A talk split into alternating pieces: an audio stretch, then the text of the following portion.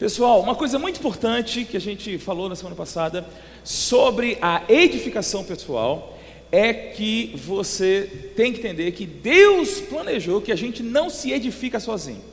A gente tem uma igreja, a gente tem a ajuda do Espírito Santo para oração em outras línguas, a gente tem a Bíblia que foi dada, e Deus também a, a, a, capacitou, Jesus concedeu dos dons dele a pessoas que têm a finalidade dentro do corpo de Cristo de ajudar o próprio corpo de Cristo a crescer. Amém, irmãos? Quem são essas pessoas? São os ministros.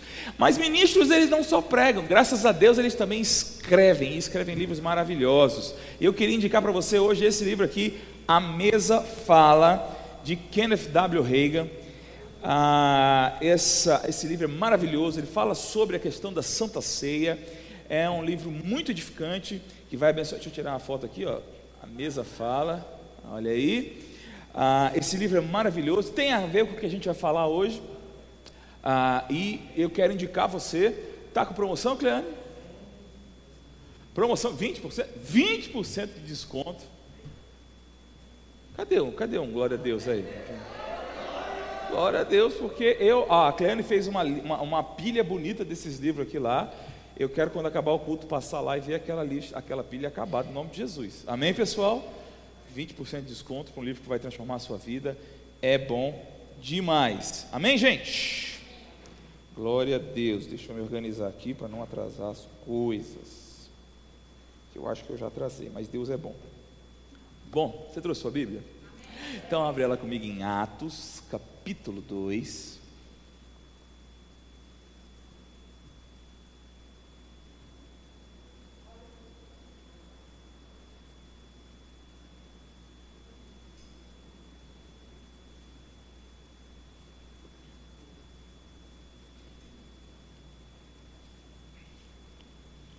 Atos capítulo 2 e verso 42. Sim, enquanto você está abrindo aí, eu quero dar os parabéns aos papais. Quem é pai aqui hoje? Olha aí, tem uma galera aí, papai. Infelizmente, a gente está tendo que cultuar sem os nossos filhos, mas parabéns a vocês. Fica tranquilo, mas para o final a gente vai conversar de novo. Atos capítulo 2, versículo 42. Você achou? Diz assim: Eles se dedicavam ao ensino dos apóstolos e à comunhão ao partir do pão e às orações. Todos estavam cheios de temor e, e muitas maravilhas e sinais eram feitos pelos apóstolos. Os que criam mantinham-se unidos e tinham tudo em comum, vendendo suas propriedades e bens, distribuíam a cada um conforme a sua necessidade. Todos os dias continuavam a reunir-se no pátio do templo partiam o pão em suas casas e juntos participavam das refeições com alegria e sinceridade de coração, louvando a Deus e tendo toda a, simpatia de todo o povo, e o Senhor lhes acrescentava diariamente os que iam sendo salvos. Amém? Glória a Deus. Não sei quantos aqui estavam aqui na semana passada, ou no culto de transição. Ah, nós temos falado sobre o fato de que nós acreditamos que é, essa passagem é um retrato da igreja de Goiânia. Cadê, cadê os da fé? Cadê os da fé? Eu acredito. A igreja que eu acredito para Goiânia é isso aqui. Você acredita comigo nisso aqui? Glória a Deus.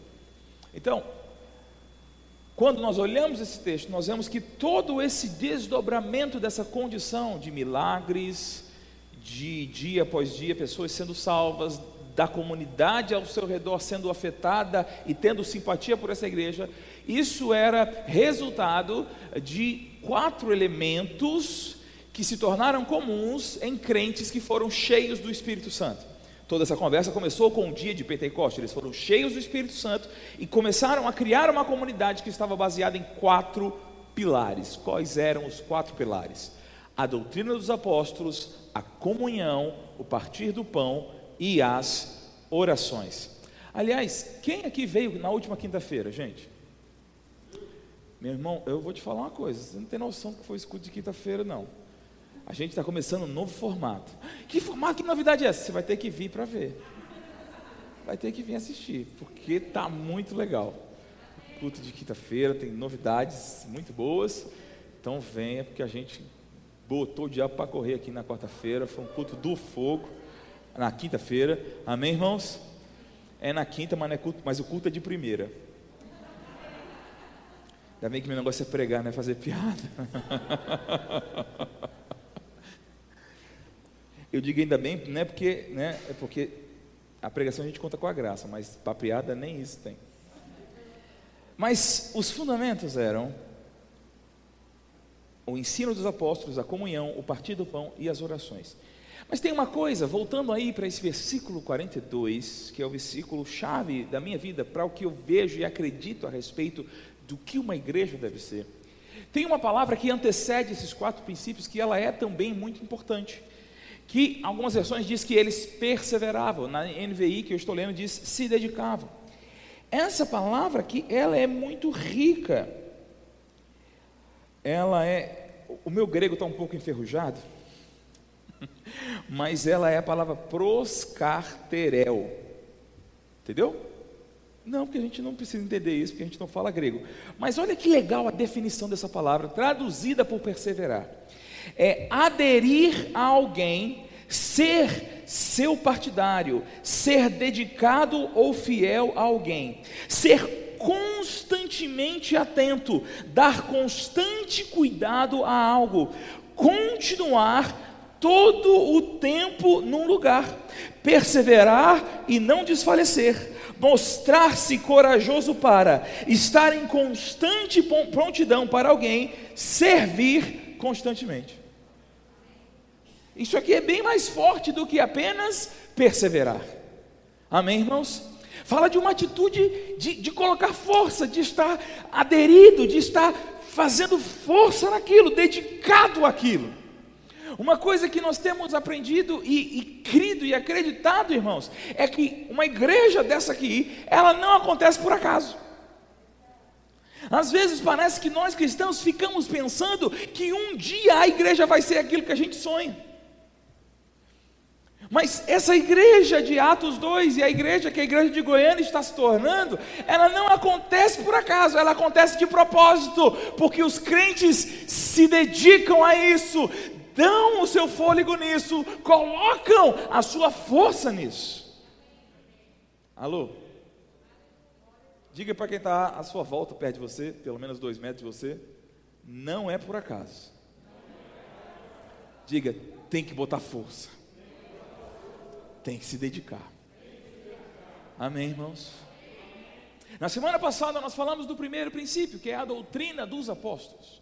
Vimos o que é a doutrina dos apóstolos. Não se trata apenas pregar na igreja, não se trata trazer uma mensagem motivacional, não se trata dizer que tudo vai ficar bem. Nós pregamos a Cristo Jesus. Loucura para os gregos, escândalo para os judeus, mas para aqueles que creem é o poder de Deus para a salvação. Jesus Cristo que nos é redenção, justificação, sabedoria, oh aleluia, porque aquele que se gloria, glorie-se no Senhor.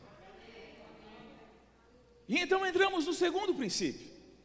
E eu acho interessante, irmãos, porque ele coloca quatro princípios nesse versículo 42. Quatro princípios. E existe um, um recurso de linguagem muito comum na Bíblia chamado paralelismo, onde o autor ele diz duas, três vezes a mesma coisa com palavras diferentes. Você está comigo? Isso é muito comum. O Senhor é a minha luz e a minha salvação, a quem temerei? O Senhor é a força da minha vida, de quem me recearei? Ele disse a mesma coisa duas vezes. Entendeu? Amém? Mas aqui não se trata disso. É uma enumeração mesmo, são quatro aspectos diferentes. Por que eu estou falando isso?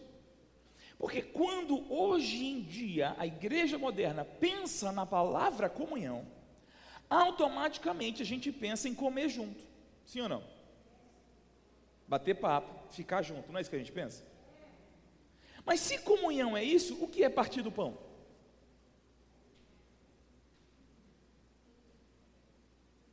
Alô?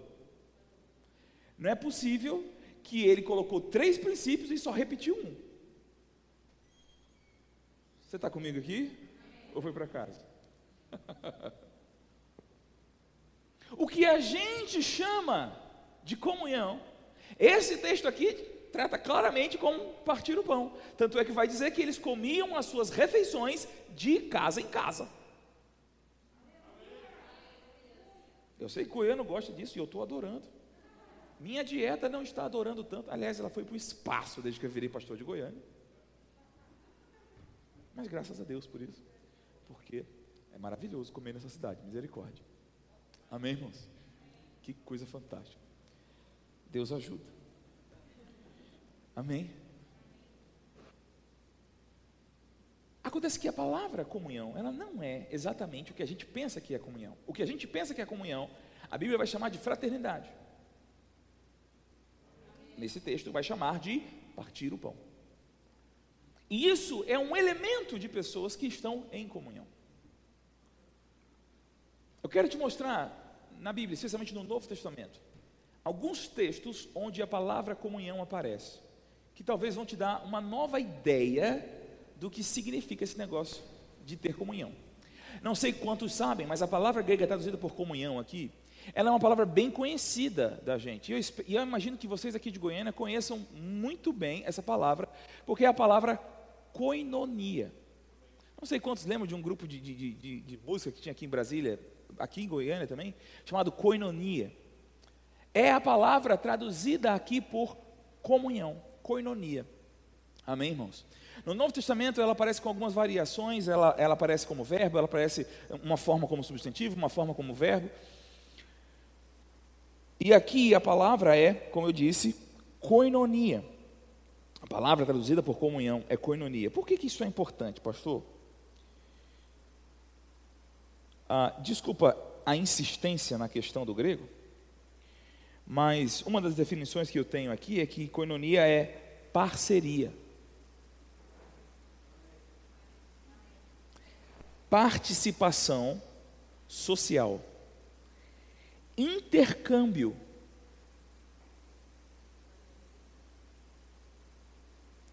Caridade, contribuição, distribuição. Isso é muito diferente do que a gente pensa da palavra comunhão.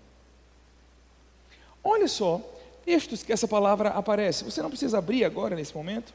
Eu vou, eu vou citar e ler para você. Senhor, fala, teu servo ouve. Hebreus 13, 16 diz assim: Não se esqueçam de fazer o bem e de repartir com os outros o que vocês têm, pois de tais sacrifícios Deus se agrada. Onde está a palavra coinonia aqui? É a palavra repartir. Tudo bem? Em 1 Coríntios, capítulo 10, versículo 16, diz assim: Não é verdade que o cálice da bênção que abençoamos é uma participação no sangue de Cristo, e que o pão que partimos não é uma participação no corpo de Cristo. Essas duas palavras traduzidas por participação na NVI é a palavra coinonia. É bem diferente de apenas estar junto batendo papo.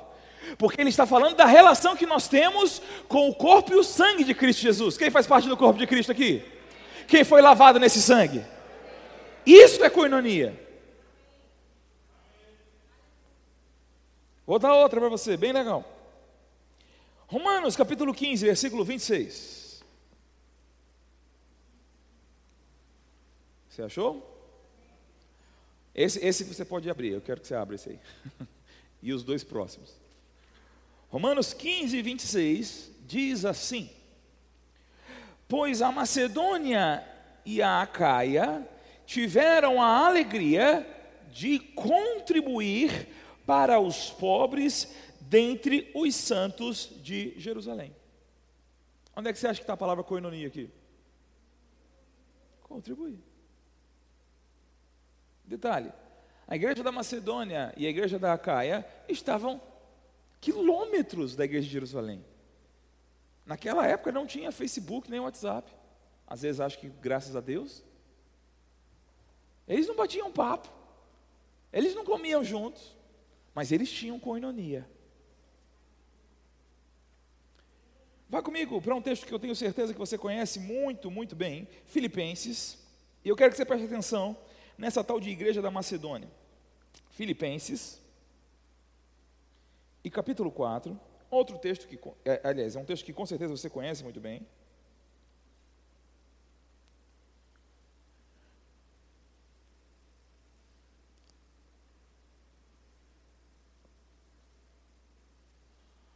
Aleluia. Você achou? Filipenses 4,10 nos diz: Alegro-me grandemente no Senhor, porque finalmente vocês renovaram o seu interesse por mim. De fato, vocês já se interessavam, mas não tinham oportunidade para demonstrá-lo. Não estou dizendo com isso porque esteja necessitado, pois aprendi a adaptar-me em toda e qualquer circunstância. Sei o que é passar necessidade e sei o que é ter fartura. Aprendi o segredo de viver contente. Eu gosto dessa tradução. Amém? O segredo de viver feliz em toda e qualquer situação. Seja bem alimentado, seja com fome, tendo muito ou passando necessidade. Tudo posso naquele que me fortalece. Como ler o texto dentro do contexto muda as coisas, não é verdade? Você entendeu do que Paulo está falando aqui nessa frase? Paulo está falando que não depende das coisas externas. As coisas externas podem ter ou podem não ter, mas o propósito de Deus vai ser cumprido. Agora, versículo versículo 14 é interessante. Apesar disso, apesar de na minha vida eu pela fé confiar no Senhor e ter experiência, seja de uma situação ou de outra, apesar disso, eu não estou interessado nisso. Mas apesar disso, vocês fizeram bem em participar das minhas tribulações. Ou, algumas versões dizem, se associar comigo. Amém, irmãos? Aqui nós temos de novo coinonia. E Paulo vai dizer no próximo versículo algo muito interessante. Como vocês sabem, Filipenses, nos seus primeiros dias no Evangelho, quando eu parti da Macedônia, nenhuma igreja partilhou ou se associou comigo, ou teve coinonia comigo, no que se refere a dar e receber, exceto vocês.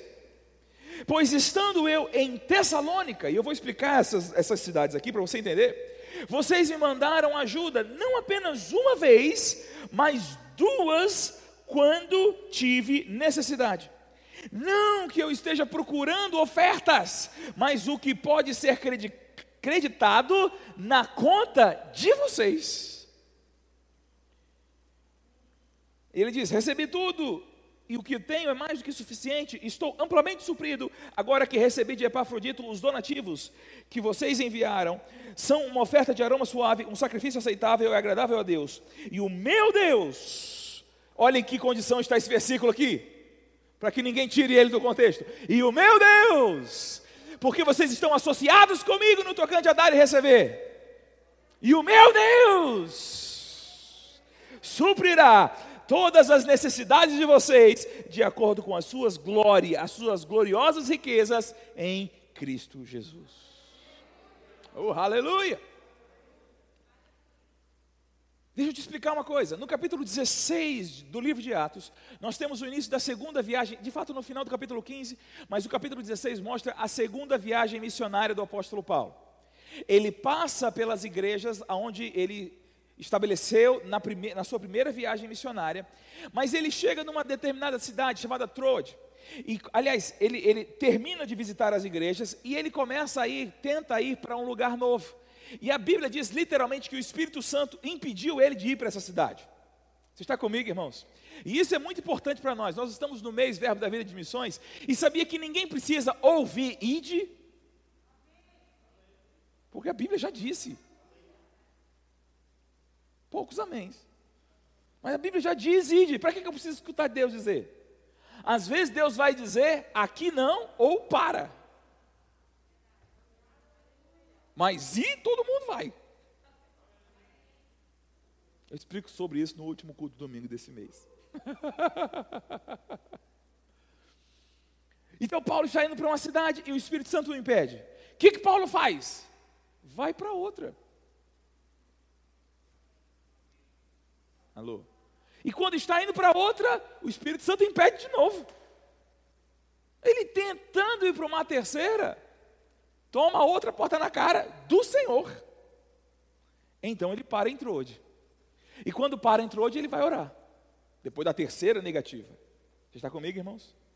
E então Paulo tem uma visão de um jovem macedônio dizendo: passa a Macedônia e ajuda-nos. E então Paulo atravessa o estreito ali entre a Ásia e a, e a Europa, e ele chega na cidade macedônia de Éfeso, aliás, de Filipos. Éfeso era uma cidade da Ásia. Não, não dá para explicar, mas tudo indica que Paulo não queria, todas as características de Filipos mostram que Paulo não queria ir para Filipos. Ele foi só porque teve essa visão mesmo. Você está comigo, irmãos? E em Filipos a igreja começa de forma muito promissora. Algumas mulheres, uma comerciante e uma endemoniada. É, a igreja começou assim. Aí, por causa da endemoniada, Paulo e Silas foram presos. E na prisão eles ganharam carcereiro. Isso é um início de igreja muito promissor. Amém, irmãos? Agora o que é interessante? Paulo ficou três semanas em Filipos. E ele sai de Filipos, e você vai ler isso em Atos 16. Sai de Filipos e vai para Tessalônica. Tessalônica ainda é Macedônia. Mas Paulo está nos dizendo aqui para os filipenses que depois das três semanas em Filipos e foi para Tessalônica, os filipenses já estavam associados com ele, já mandaram para Tessalônica duas ofertas. Sabe quanto tempo Paulo ficou em Tessalônica? Mais três semanas. Foi o suficiente. Gente, pensa, pensa sobre o coração dessa igreja de, dos filipenses. Você está comigo, irmãos? Paulo ficou três semanas lá, dentre elas um dia preso. Aí ele sai para Tessalônica. E os filipenses fazem o quê? Em três semanas mandam duas. Depois ele diz que quando ele partiu da Macedônia, e partir da Macedônia significa ir para a Grécia, e lá ele vai para Atenas, não consegue estabelecer igreja, e vai para Acaia, que nós lemos lá em Romanos, amém, irmãos? E vai estabelecer a igreja dos Coríntios. E quando ele parte da Macedônia, quem, quem da Macedônia está associado com ele? Os filipenses. Na Macedônia ele estabeleceu três igrejas: Filipenses, a Bereia e Tessalônica. Mas só os filipenses, entre os macedônios, estavam associados com ele. Então, quando você lê na Bíblia que os macedônios estão com Paulo, você deve ler também que quando ele fala macedônios, ele está falando dos filipenses. Você está comigo, irmãos? Eles se associaram com Paulo. Paulo ficou três semanas naquela igreja. Foi o suficiente para eles terem uma ligação e eles entenderam: Paulo, nós estamos associados com você. A sua obra é a nossa. Nós temos uma sociedade nesse negócio. Isso é coinonia. Nós estamos ligados nisso. Nós vamos juntos com você. Você vai fisicamente, mas nós vamos sustentar seu ministério. Nós estamos nessa com você. Aleluia. É bem provável que Lucas, o médico amado, tenha ficado pastoreando a igreja de, dos Filipenses por um bom tempo. Quando Paulo escreve essa carta aqui, Paulo já tinha ido para Caia, já tinha voltado para Antioquia, já tinha ido para Jerusalém, agora estava preso em Roma. E quem está associado com ele? Os filipenses. Você está comigo? Mas para os coríntios, ele escreve algo interessante. Vá comigo para 2 Coríntios, capítulo 2. Perdão, capítulo 8. Você lembra que lá, escrevendo aos Romanos, Paulo diz que as igrejas da Macedônia e da Acaia vão levantar uma oferta para Jerusalém. Você está comigo, irmãos? Preste atenção. Porque Paulo escreve a carta aos Romanos quando está em Corinto. Amém? Sai de Corinto e vai para Éfeso, e de Éfeso ele escreve para os Coríntios. Amém? Olha o que ele escreveu para os Coríntios aqui. Agora, irmãos, capítulo 8, versículo 1. Queremos que vocês tomem conhecimento da graça que Deus concedeu às igrejas da. De quem ele está falando aqui, gente? Dos filipenses. Amém? No meio da mais severa tribulação. Por que isso é importante? Porque a Acaia era uma região riquíssima. A cidade de Corinto ela havia sido devastada e ela foi reconstruída por Júlio César, o homem que é, encaminhou Roma a tornar-se um império. Foi Júlio César que estabeleceu essa cidade. Essa cidade ela ficava no meio de dois portos, então ela era riquíssima na época. A cidade de Corinto era muito rica e muito depravada. Você está comigo? E aí, mas a região da Macedônia, e especialmente Filipos, era uma região muito pobre. E aí Paulo diz: no meio da mais severa tribulação, a grande alegria e a extrema pobreza deles transbordaram em o quê? Rica generosidade. Irmão, eu não estou falando aqui de oferta. Você vai entender já já. Nós vamos ter um momento de ofertório daqui a pouco. Amém, irmãos? Mas eu quero que você entenda o coração dos filipenses para que você entenda o que é coinonia. Tá bom? Pois, versículo 3, Paulo falando: Eu dou testemunho de que eles deram tudo quanto podiam e até além do que podiam por o quê? Não foi Paulo que pediu. Talvez, talvez. Quando Paulo pensou, Jerusalém está passando necessidade, e Jerusalém foi que começou essa obra, Jerusalém é a nossa sede, precisamos ajudar Jerusalém. Vamos, né, falou com a equipe dele lá, Silas, Barnabé, talvez, não, Barnabé aqui já não estava, mas Silas, Lucas, Timóteo, Tito, gente, vamos lá, vamos mandar mensagem para as igrejas para ajudar a gente a levantar uma oferta boa lá para a igreja de Jerusalém. Aí vamos pensar o quê? Bom, a Caia, pessoal da Caia pode ajudar, com certeza. Vamos mandar uma carta para os romanos? Eles podem ajudar, com certeza. Vamos, vamos mandar. Vamos mandar uma carta lá para Éfeso, o pessoal de Éfeso é bom. Aí talvez ninguém tenha falado, não, a Macedônia não, não, não, Macedônia não, porque eles já passam tanta dificuldade, né? A Macedônia, por enquanto, deixa eles quietinhos lá. Mas aí eles ouviram. Eles falaram, ei! Ei, Paulo! A gente não quer ficar de fora, não. Pois dou testemunho de que eles deram tudo quanto podiam e até além do que podiam por iniciativa própria. E eles nos suplicaram insistentemente o privilégio de participar da assistência, do apoio, do socorro aos santos, que nesse caso era dinheiro, mas quando sabe que assistência aos santos pode ser várias coisas. E não somente fizeram o que esperávamos, e aqui está o segredo de se existir economia, mas entregaram-se primeiramente a si mesmos, ao Senhor, oh aleluia, e depois a nós, pela vontade de Deus. Por que, que essa igreja era tão parceira de Paulo? Por que, que eles estavam querendo participar da ajuda de Jerusalém? Eles podiam olhar para si mesmos e falar: rapaz, a gente é meio cuidadinho, a igreja de Jerusalém tem até mais dinheiro que nós. Ah, não, tudo bem, Paulo, a gente pode ser aliviado dessa aí, mas não, eles falaram: não, Paulo, a gente quer estar junto. Por que, que eles tinham essa iniciativa? Porque eles sabiam que iam prosperar muito? Não, irmãos. Pode ser. Graças a Deus, que tem isso no pacote. Quando nós ofertamos generosamente, o Senhor retribui a nós abundantemente. Glória a Deus por isso. Mas não foi por isso que os filipenses se envolveram nessa obra. Sabe por que, que eles se envolveram? Porque eles se deram.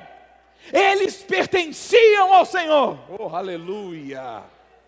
E o Senhor os plantou no ministério de Paulo. E eles entenderam que associados com Paulo, eles estavam servindo era ao Senhor em primeiro lugar. Oh, aleluia. Aleluia. Por isso é que era fácil para eles dar dinheiro. Porque eles já tinham dado a vida. Oh, aleluia. Você entendeu isso? É como aquela velha, eu não sei como é que chama, fábula ou lenda, sei lá, do frango, do, do café da manhã do americano, que tem ovos e bacon. Hã? O frango participa, ele participa, ele dá os ovos. A galinha, né? É, o frango não dá ovo, não, né? Você vê que eu entendo bastante dessa parte. A galinha dá os ovos. Jesus Cristo. Glória a Deus. Continua. Se associa comigo ainda, irmão, por favor. Mas eles estavam, a galinha dá os ovos. Mas a, a vida dela continua de boa. Não é verdade? Mas o porco não. Para dar o bacon, ele tem que morrer. O porco está comprometido com o negócio. Você está comigo, irmãos? Ter coinonia significa entender que ambos estamos comprometidos com algo. Nós não participamos de algo. Mas nós perseveramos no comprometimento. Por isso que a igreja de Atos 2 e a igreja de Filipenses, eles davam as coisas. Sem que ninguém pedisse. Amém, irmãos? Na igreja de Atos 2 e na igreja de Filipenses, de Filipos, o pastor é que tinha que dizer, pessoal, espera a hora do ofertório.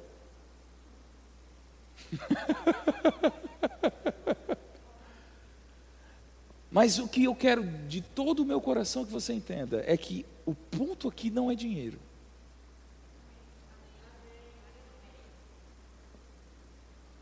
Porque nós jamais podemos esquecer da viúva pobre, que segundo Jesus deu uma oferta maior do que os outros que deram muito dinheiro. Deram muito dinheiro, mas eles não estavam naquela oferta. Mas aquela viúva deu muita oferta por quê? Porque eram duas moedinhas, mas a vida dela estava naquilo. Ela se deu. Os filipenses se deram ao Senhor. Você está comigo, irmãos? Eu posso participar de uma comunidade, irmãos. Eu posso vir aos domingos para a comunidade, receber uma palavra boa que me edifique, me dê ânimo. Mas eu posso estar comprometido com algo que Deus está fazendo num lugar. São coisas diferentes.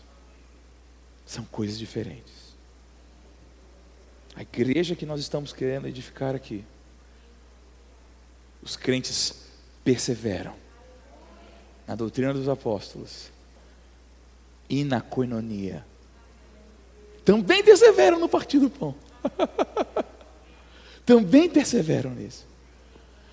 Mas você jamais pode esquecer, por mais que o Evangelho nos prometa coisas gloriosas, quantos estão felizes com as maravilhosas promessas do Evangelho? Por elas nós nos tornamos até mesmo participantes da natureza divina, que coisa gloriosa. Mas o fundador dessa crença continua dizendo: quem quiser vir após mim, negue-se a si mesmo, tome a sua cruz e siga-me. Oh, aleluia. Você não fica feliz com essa mensagem do Evangelho? Oh, que mensagem gloriosa! Amém, irmãos? Aleluia. O Evangelho é mesmo uma contradição. É preciso morrer para viver. aquele que cuida em ganhar a sua vida, perderá. Mas aquele que a abandona, acha. O Evangelho, bem melhor coisa é dar do que receber. No Evangelho, quem se humilha é exaltado, e quem se exalta é humilhado.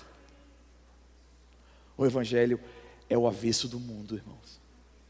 As leis que funcionam aqui não funcionam lá fora, mas também as leis lá de fora não funcionam aqui. Nós precisamos entender que a gente não faz parte de um clube social. A gente não faz parte de um grupo de pessoas que se reúne para ouvir alguma coisa. Vou dizer, irmão, vai ter domingo que era melhor ter ido para o teatro. Ouvir uma coisa mais legal. Mas se você está comprometido. Por último, eu quero te contar uma história que eu ouvi do pastor João Roberto. Eu nunca me esqueci dessa história. Nós estávamos numa reunião de líderes há muitos anos atrás. Provavelmente 20 anos atrás. Mais, mais de 20 anos atrás. E era num sítio. E nesse sítio tinha uma, uma árvore muito bonita, era uma mangueira muito bonita. Do lado da piscina, assim. E o pastor João Roberto disse algo que eu nunca me esqueci daquilo. Ele, disse: Eu queria que todo mundo olhasse para essa árvore, essa mangueira. Ele disse, Existem duas atitudes que se pode ter com relação a essa árvore. Você pode aproveitar a sombra que ela dá, ficar perto dela e amá-la, porque ela te dá uma sombra maravilhosa. Você pode comer do fruto que ela dá. Ou você pode ser enxertado nela e fazer parte dela. Qual é a diferença? A diferença é que no dia que tiver alguma doença nela e ela precisar ser podada, aquele que está pegando a sombra vai procurar outra.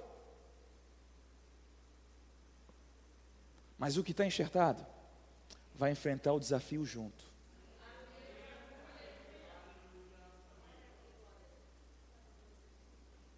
Eles perseveravam na comunhão. Você recebeu uma coisa boa essa noite? Você pode ficar de pé.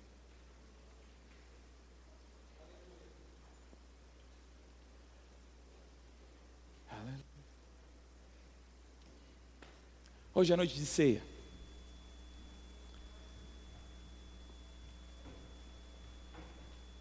Deixa eu te dizer uma coisa. Algumas semanas atrás nós ministramos a ceia aqui e mostramos que a ceia se trata de três coisas: anúncio do Senhor Jesus Cristo, celebração da redenção que Ele comprou para nós, mas também dia de estarmos juntos considerando uns aos outros. Amém, irmãos? E hoje estamos falando de comunhão. Ceia fala de comunhão, irmão. Ceia fala de estar comprometido. Aleluia.